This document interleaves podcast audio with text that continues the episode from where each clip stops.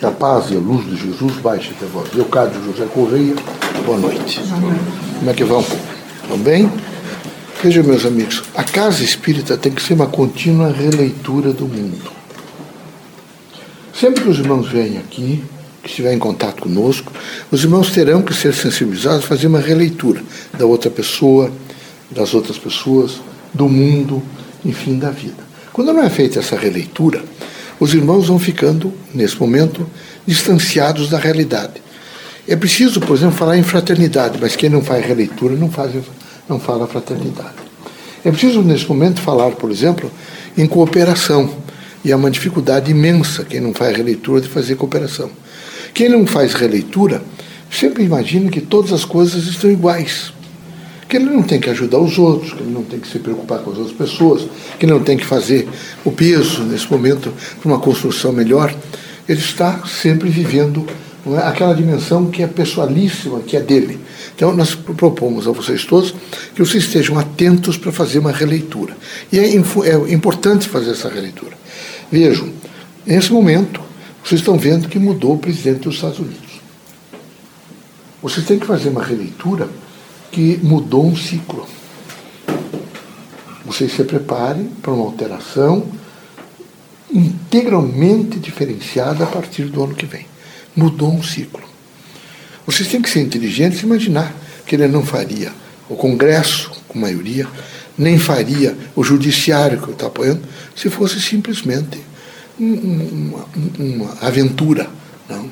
É um conjunto, nesse momento, que trará grandes mudanças, particularmente no Ocidente.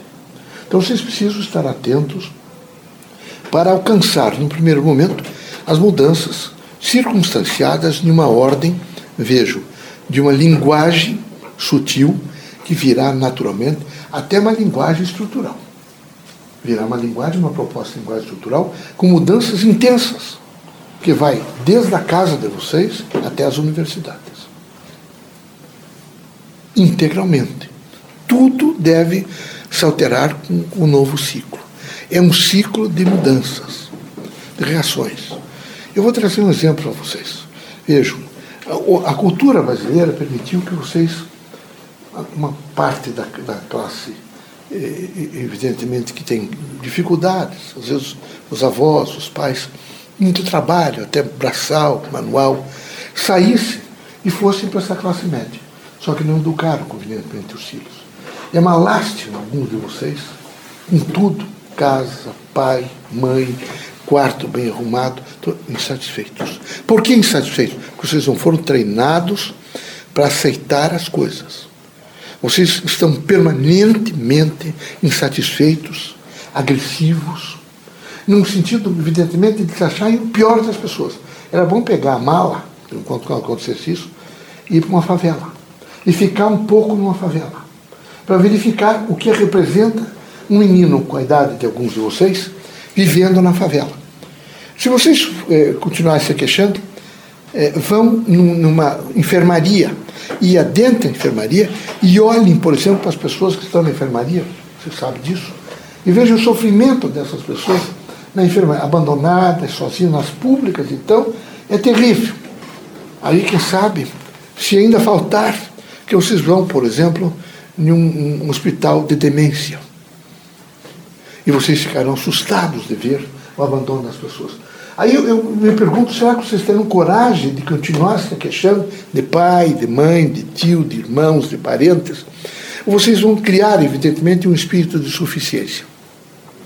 Que sabem, meus amigos, vocês vão alcançar 25 anos, 30 anos, 40 anos, e serão insuficientes sempre se vocês não fizerem rapidamente a suficiência.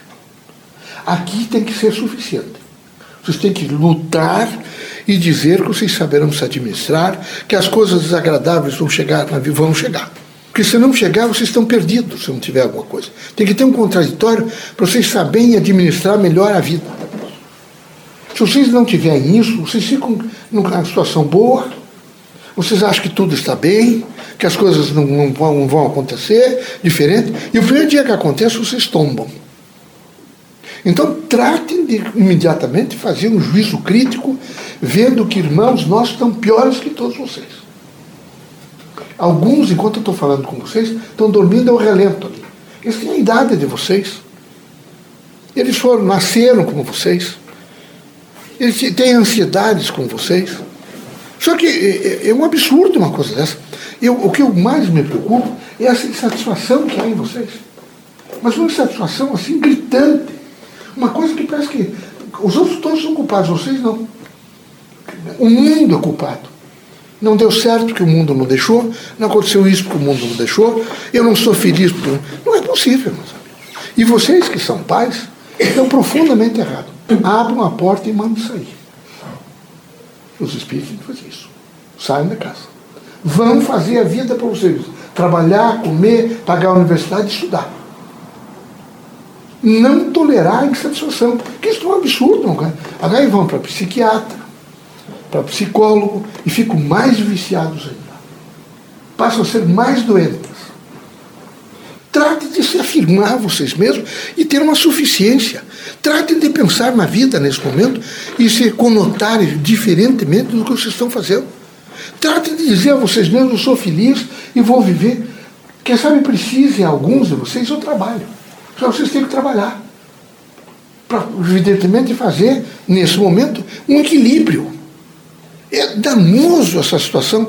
Vocês sabem, todos os dias eu vejo, inclusive, filhos dos espíritas. E queixam, queixam, queixam, não são felizes, e as coisas não estão boas, e as coisas não estão boas, e as coisas estão difíceis. Vamos procurar coisa boa, então. Mas não perturbar os outros. É preciso ter muita coragem para ser feliz. Quem não tem coragem para ser feliz, fica. Vocês, os que têm hoje 20 anos, 19 anos, 25, 30, 40, e não são felizes, vão ser infelizes ao longo da vida. Não se iludam, vocês fazem um rompimento nesse momento, uma ruptura rapidamente, e se assumem, ou passarão a vida inteira pedintes, utentes, e é pastor, e é médium espírita, e é espírito, e é não sei quem, e é não sei quem, passam a vida inteira numa expectativa de encontrar uma teta para mamar. A vida inteira. E não são, evidentemente, felizes, porque ninguém é feliz quando não é independente. Ninguém. Não há uma independência total.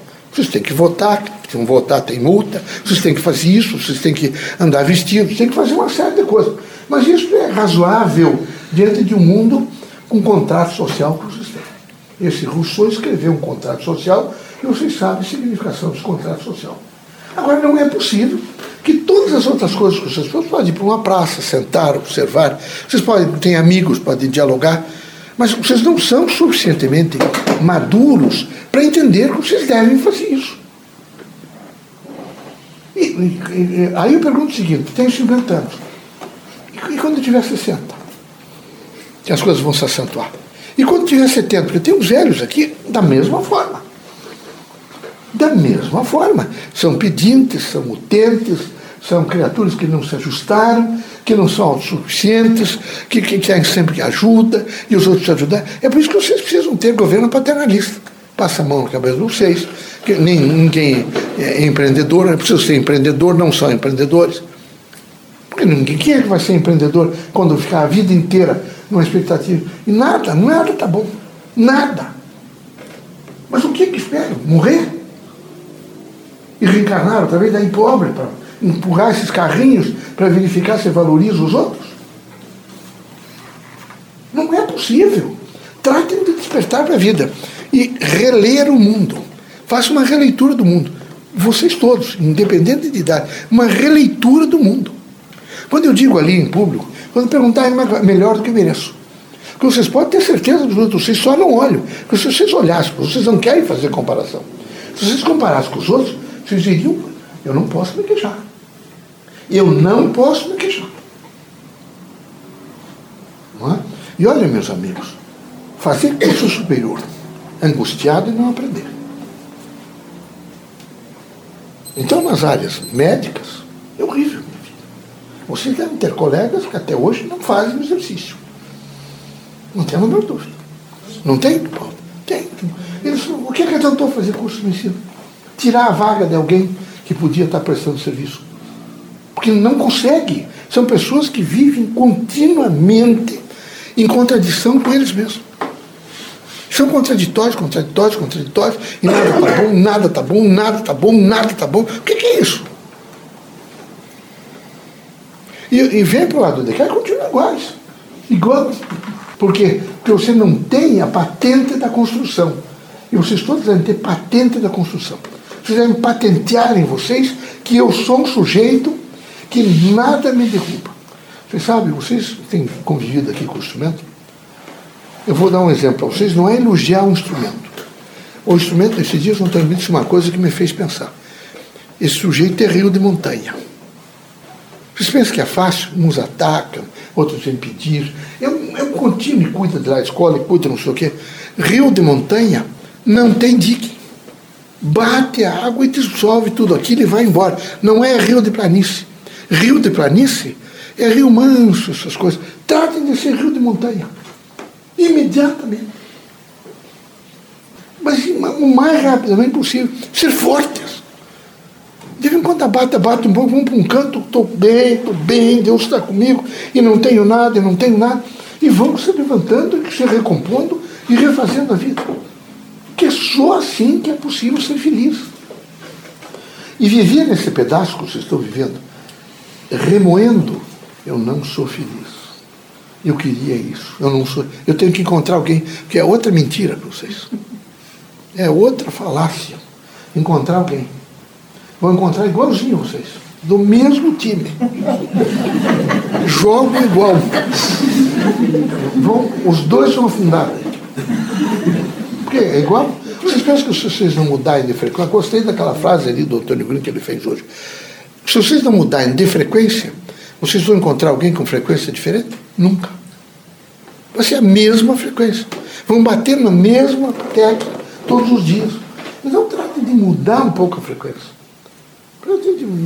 Amanhã eu vou, levar, vou passear nesses parques, vou fazer alguma coisa, vou levantar de alguma forma esse astral, vou viver a vida, vou olhar para as crianças, para os velhos, para as pessoas, e modifica tudo isso. Tem que modificar.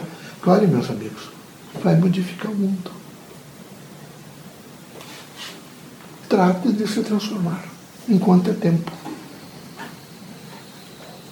Alguns de vocês assistiram um pedacinho da guerra da segunda, mas são remanescentes da guerra.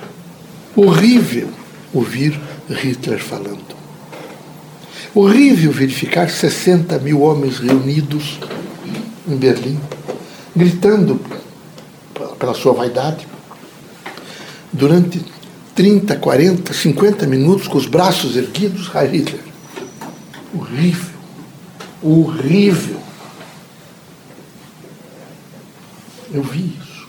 Nós, como espíritos, íamos atender judeus e outras pessoas que ele perseguia. Assisti isso, nunca mais vou esquecer. Do pavor, e eles desesperados, as pessoas para ter a oportunidade de chegar próximo dele, de tocar nele. Tamanho era o seu estado, evidentemente, de contaminação social. Veja, demente, completamente, mas com uma influência fantástica no sentido. Algumas pessoas entravam em convulsão quando ouviam. O que é isso, senão, evidentemente, um profundo despertar. Então veio, passou essa guerra, vocês fizeram essa Constituição, 45, 46, viveram, tiveram homens fantásticos e foram devagar reconstruindo a nação, reconstruindo, reconstruindo, e chegaram até agora. Com os acertos e com os erros estão aí. E vai mudar, vai melhorar. Tem que imaginar que vai melhorar. Eles já tiveram coragem de dizer que tem que baixar o teto. Não é o teto da casa, é o teto que nos reserva. Enquanto vocês estão com o teto baixinho, eles estão estratosféricos. Não é possível. É evidente que tem que. O governo vai ter que tomar providências, tendo em vista o bem-estar da maioria. Isso é fundamental. Você pensa que eu não vejo, não me sinto frustrado de olhar essas meninas que vão ali no interior de Campina Grande, de Bocaiúva, depois lá no norte do estado, caminham às vezes 4 quilômetros para fazer aula nessas escolinhas pequenas e ganhar nem um salário mínimo. Vocês imaginam que isto não é extremamente desumano para o ser humano? Vivendo com honestidade, se preocupando, evidentemente, em construir a nação, mas não olham para elas. De maneira nenhuma, elas são grandes desconhecidas. Não interessa a elas. Lógico que não pode ficar assim. Tem que mudar. É? Agora, vocês procuram ser inteligentes. Eu vi que vocês, a, a, imprensa, queria que ficasse o mesmo. E fez uma notícia. Vocês nem fizeram avaliação de que o homem tem maioria nos três poderes. Ele tem maioria nos três poderes. Hoje eu falei com a Marina e ela me disse: o risco está aí.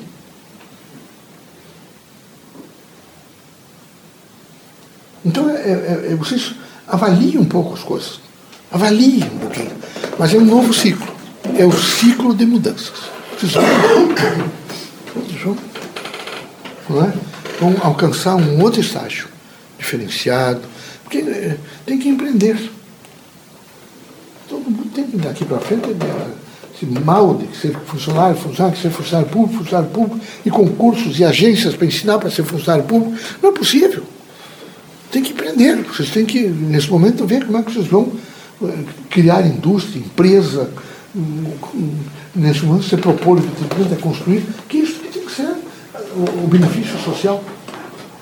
Terão que fazer isso. Viu? Quando a gente diz Deus, a gente diz profunda harmonia. Deus é harmonia. Vejo, ele sendo o fundamento do fundamento da vida, ele é então ele é a minha vida, a vida de cada um de vocês, ele é a essência de tudo que nós alcançamos. Então, nós precisamos, nesse momento, graus de felicidade, dizer, mas se eu sou essa essência, eu sou a felicidade. E eu sendo a felicidade, eu hei de projetar sobre onde eu estiver uma luz dessa minha felicidade. E é assim que nós precisamos. Sempre.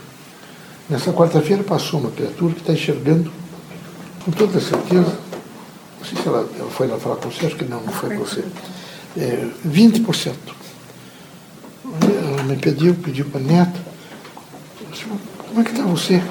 Disse, eu, não quero para mim, eu não estou enxergando, estou com muita dor, mas eu queria muito que o senhor protegesse minha neta. E como eu a conheço, que ela fez isso várias vezes para outras pessoas, disse, eu vou, põe mão, as mãos aqui que eu vou tentar fazer uma transferência agora de frequência mediúnica, terapêutica. Fiz o tratamento, ajudei um pouco, e ela me olhou assim, eu estou enxergando melhor. Eu disse, que bom, minha filha. Mas dedicada à neta era importante. Ela queria que eu, que eu, eu fizesse alguma coisa pela neta, não para ela. Ela não. Ela era em segundo plano. Dizer, o poder de renunciar até mesmo a sua alegria e felicidade, sua saúde, em benefício de uma outra pessoa. Veja o que o poder doutor. Ela não tem nenhum desses títulos pomposos hoje. Era uma mulher simples do povo. Capinou, fez roça, casou com um sujeito da. Um sargento da. Depois se aposentou na aeronáutica, deixou uma pensãozinha para ela. É? E ela vive com dignidade, espírita. Então não pede para ela, não quero pedir para mim nunca. Nunca dificilmente entra na fila para pedir só para os outros. Então era preciso que vocês pensassem um pouco nos outros, mas para pensar tem que estar forte. Tem que estar forte, não pode estar capengueando aí. Não é? Que Deus ilumine vocês todos, que vocês sejam fortalecidos.